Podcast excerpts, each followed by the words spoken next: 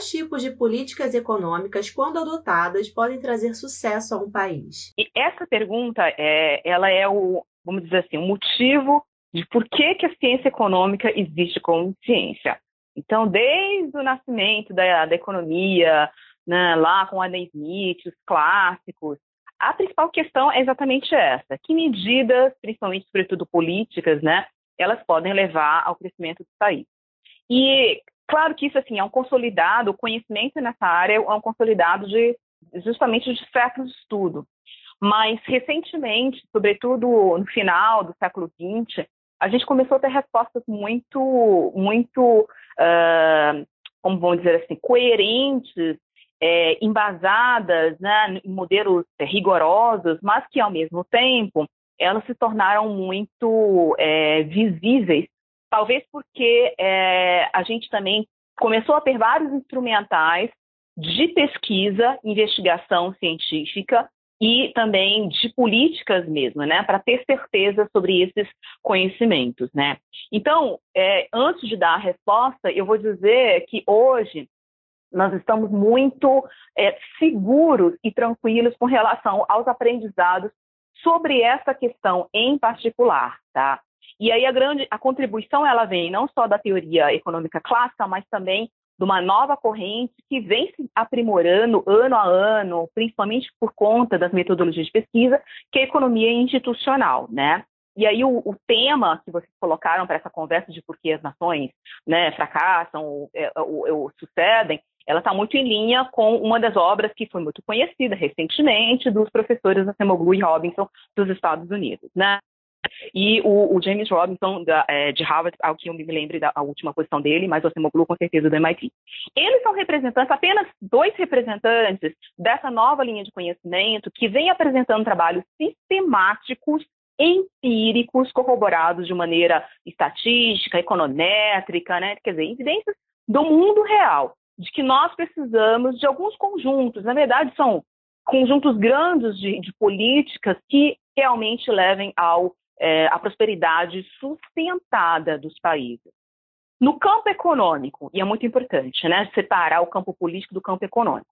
No campo econômico, liberdade econômica, né? Então, as pessoas, os agentes, as empresas saberem que o investimento que eles vão colocar em algum empreendimento vai ter um retorno, que não vai ser confiscado, que eles vão poder escolher atividade que eles sabem que eles são melhores, deixar né, que de fato as pessoas façam as suas escolhas para que, como nas palavras do professor Asamugli Robson, os talentos possam ser revelados. Né? Não é o Estado que vai descobrir qual empresa tem talento para fazer o quê, ou qual pessoa tem talento para fazer o quê, né? As pessoas e as organizações vão se conhecendo, né? E até na tentativa de erros e acertos, porque certamente vão ter erros, né? E, e empresas e pessoas que vão eventualmente fracassar, vão se descobrir aqueles que são os mais, né? Os, ma os mais bem-sucedidos e talentosos para essas respectivas áreas. Então, primeira coisa, liberdade econômica, liberdade de escolha. Segunda questão, garantia do cumprimento de contratos. Acordos precisam ser cumpridos, né?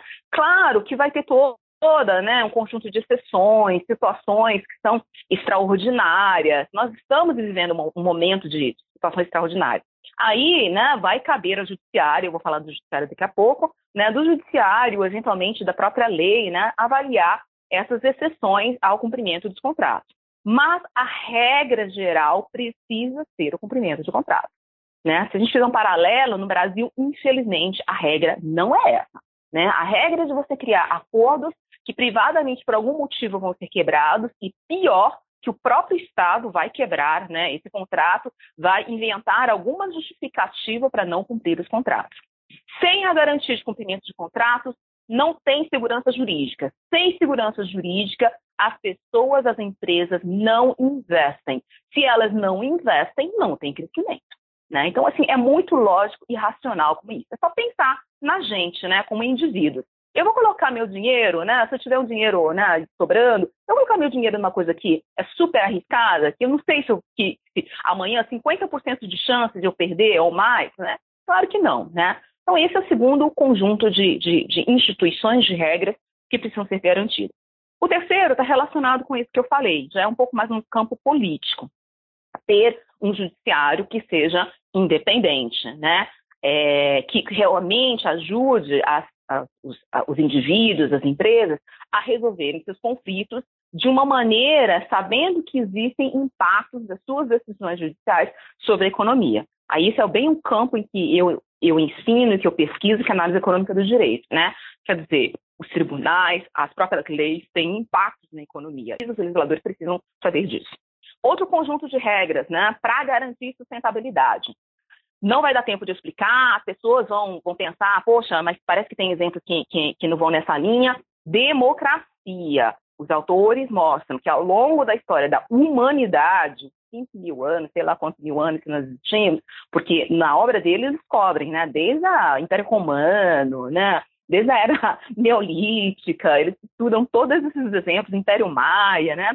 E eles mostram para que uma civilização, um povo, uma nação tenha crescimento e prosperidade sustentada, precisa ter participação política, além da econômica, que a gente já falou, participação política das pessoas. Se isso não acontecer, vai ter um momento que a panela de pressão vai explodir, você só dá liberdade econômica, suponha, né? Você só dá liberdade econômica e não dá liberdade política, chega uma hora que a panela de pressão vai estourar, ou seja, não é sustentada, tá? Então, democracia, judiciário independente, e eu diria, assim, por fim, que eles falam também sobre isso, porque, na verdade, a lista seria né, bastante longa, mas os principais, eu colocaria como último também a questão da liberdade individual. Está muito relacionado com democracia, está relacionado com liberdade econômica, mas não é só a liberdade econômica que a gente está falando, é liberdade individual mesmo. Então, esse conjunto né, de, de regras, teria mais algumas, vejam que é, são regras muito gerais, né? Garantia do direito de propriedade, cumprimento de contratos, né?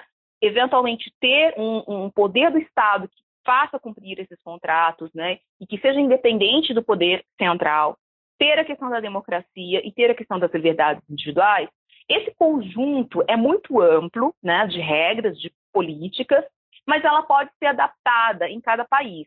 Então, é, o Brasil não precisa dizer, ah, o Brasil é diferente, nós temos nossas peculiaridades, nós temos nossa própria cultura. Todo país tem suas peculiaridades, todos os países têm sua cultura diferente. Mas essas regras, elas são válidas para qualquer nação, né? Os professores falam, e os institucionalistas de maneira geral falam isso assim, para todo o período histórico da humanidade. A gente não precisa nem né, se preocupar tanto com isso. Historicamente, a gente vê o que deu certo. E no século XX e XXI, com certeza, que é onde tem tido mais trabalhos empíricos, estatísticos, econométricos, tá? Então, falei tudo isso para dizer que, na verdade, isso é um pouco até dolorido, né, para mim, como acadêmica, é, de dizer, a gente, na verdade, já tem o conhecimento né, dessas questões, é, e conhecimentos com muita credibilidade, né? Com muita confiança nesse tipo de, de, conhecimento, mas na hora de implementar a gente sabe que depende de outras coisas que não só conhecimento científico, infelizmente. E na sua opinião, o que faz algumas nações ficarem ricas e outras pobres? Existe alguma característica que todos os países prósperos tenham em comum? Olha, então, as características em comum são justamente essas que eu falei, né? uma, de uma maneira geral, o, é, é, esse conjunto de instituições observadas, tá? Garantido os direitos de propriedade, garantido o cumprimento de contratos, valorização da liberdade individual, da democracia, né, da separação dos poderes, né? De uma maneira geral, é isso que você, que você vê, tá? Claro, assim, essa resposta é, é, é assim, nós como humanidade estamos procurando, né? Por que, que alguns conseguem e outros não? Tem toda uma dinâmica extremamente complexa, né? E eu sou economista com atuação no direito. Eu estou olhando só para dois mundos, que é o mundo da economia e o mundo do direito. Mas eu sei que no, na área da ciência política, por exemplo, tem explicações belíssimas, baseadas também na teoria institucional, sobre esses, essas dinâmicas complexas que existem. Né? Não é uma questão simples. Não só um modelo matemático, nós economistas adoramos modelos matemáticos. Né? Não é só um modelo matemático teórico que vai explicar. Né? Sim, é, é, é um quebra-cabeça de mil peças, de um milhão de peças. A gente precisa entender, eu acho que a evolução da, da humanidade vai um pouco nesse sentido, em tentar entender um pouco isso. O que, que eu posso dizer, né, para caber aqui na nossa conversa?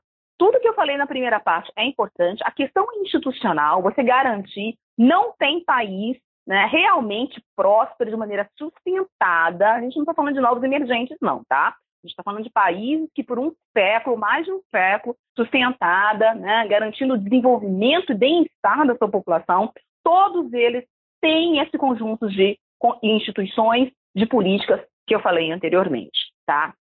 Para entender por que, que esses países têm esse conjunto de instituições e outros países não têm, aí a gente vai ter que entrar né, no entendimento do jogo, do, da, da, dinâmica dos atores dentro desses, dessas, dessas nações, atores políticos, atores econômicos, grupos de interesse, né, é uma coisa extremamente complexa. Né? Acho que seria um pouco ingênuo a gente querer né, tentar é, explicar isso de maneira assim, muito rápida, tá? Mas, de maneira geral, está né, tá muito relacionado com a primeira pergunta, tem instituições, tem políticas que precisam ser adotadas. Sem elas, não tem desenvolvimento e crescimento sustentado. E trazendo a conversa para o nosso país, de acordo com o contexto atual do Brasil, o que poderia ser feito para que caminhasse rumo ao sucesso? O que, que nós podemos fazer? É tentar caminhar nessa direção, né? Caminhar na direção de garantir e de facilitar o acesso à propriedade privada, né? é de garantir que mais contratos sejam cumpridos, e aí o pessoal do direito vai ter muita contribuição nisso, porque basicamente a gente está falando de sistemas judiciais, né, de um ambiente jurídico que se cumpram os contratos, e a gente sabe que a gente não tem isso como, né, eu estou generalizando um pouquinho, mas é, nós temos muitas situações todos os dias, né, do próprio Estado, ou do próprio judiciário, ou das partes privadas, não terem incentivos para cumprir o que eles estão falando, né? Então, enfim, essa semana mesmo tem um caso aí aparecendo de contratos de soja, né? Um caso clássico estudado na economia institucional, na análise econômica do direito, que no passado já aconteceu. Aí os tribunais querem intervir para é, quebrar os contratos, gerou resultado péssimo em termos econômicos, né? menor investimento e agora, né, quase dez anos depois, repete-se a história. Então, a gente não aprende, em, como país, da necessidade do cumprimento de contrato. Né? Então, dois grandes conjuntos. Eu falei o primeiro, né, garantia de direito de propriedade, mas, poxa vida, é, assim, tem tanta coisa envolvida. É acabar com a burocracia para quem quer empreender, é acabar né, com exigências que não fazem o menor sentido para as atividades econômicas, é ter mais atividade privada e menos interferência estatal. Tudo isso está relacionado ao garantias de direito de propriedade privada. Garantia de contratos, a gente já falou. Três poderes que funcionam de maneira independente, cada um realmente cumprindo o seu papel, né? Garantia das liberdades individuais, enfim, né? Essa coisa que eu falei já bastante é, nessa, nessa nossa conversa. Bom, tá aí. Né? Tá aí, a, na verdade, a receita é relativamente simples, entre aspas. Mas o problema é que quem implementa essas coisas são os legisladores, são os reguladores, são agentes públicos, são juízes, né? E a gente seria muito ingênuo de acreditar que todas essas coisas, elas realmente, todos esses agentes públicos, eles realmente são, estão interessados somente na prosperidade e no desenvolvimento dos países. Isso é uma visão muito econômica, né? Então, os economistas são muito é, naives, inocentes, né, em acreditar que é, todas as políticas, as medidas, de fato, elas são tomadas com o objetivo de chegar a um crescimento econômico, desenvolvimento econômico. Isso não é verdade. Né? No dia a dia, né, a dinâmica, a dinâmica do, dos agentes né, da, da, esfera política, ela tem muitos outros interesses, né, que realmente não tem nada relacionado com o objetivo de crescimento e prosperidade econômica. Então, talvez aí seja a dificuldade, né? Às vezes os economistas ficam impressionados, né? Porque o ministro da Economia, e não estou falando só do atual ministro da Economia, não, todos os outros, né? Que passaram os economistas ficam se perguntando, poxa, mas por que, o ministro não faz isso? É óbvio que ele tem que fazer isso, né? Por que, que o presidente do Banco Central não faz isso? É óbvio que ele tem que fazer isso. Sim, é óbvio, mas o jogo político né, não permite.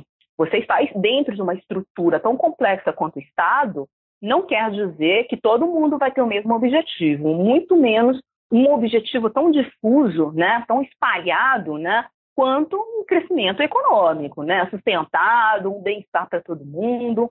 Então, na verdade, eu não sei se eu estou lavando as minhas mãos aqui, mas o conhecimento técnico né, já existe, a gente já poderia né, é, é, é, implementar diversas políticas e com certeza, em termos técnicos e científicos, a gente levaria a gente para um caminho melhor. Não acontece porque tem existem outros interesses, né? E aí eu não vou dizer se está errado, se está certo, é assim. Né? Na política é assim. A gente depende dos agentes políticos para implementarem é, todas essas políticas econômicas, né? Só que os agentes políticos, né, e eu estou falando aqui de maneira super generalizada, porque como eu já falei, existem centenas, milhares de tipos diferentes de agentes políticos, cada um tem seu interesse, tem sua agenda, tem seu grupo, né? Então, enfim, não é uma, não é uma, uma questão fácil, né? A gente tenta, a gente tenta é, ir a fundo, né, nós como acadêmicos, né, que estudamos essas questões, maneiras né, de melhorar todo esse cenário, essa dinâmica, reduzir interesses corporativistas, reduzir autointeresses, né, é, entre aspas, egoístas dos agentes políticos, tentar criar regras que façam eles realmente agirem mais e tomarem decisões mais em linha com os interesses da população, do país como um todo, numa prosperidade sustentada, mas não é fácil. tá? Né? De uma maneira geral, é, não vai depender somente do conhecimento econômico que eu estou falando aqui, por exemplo.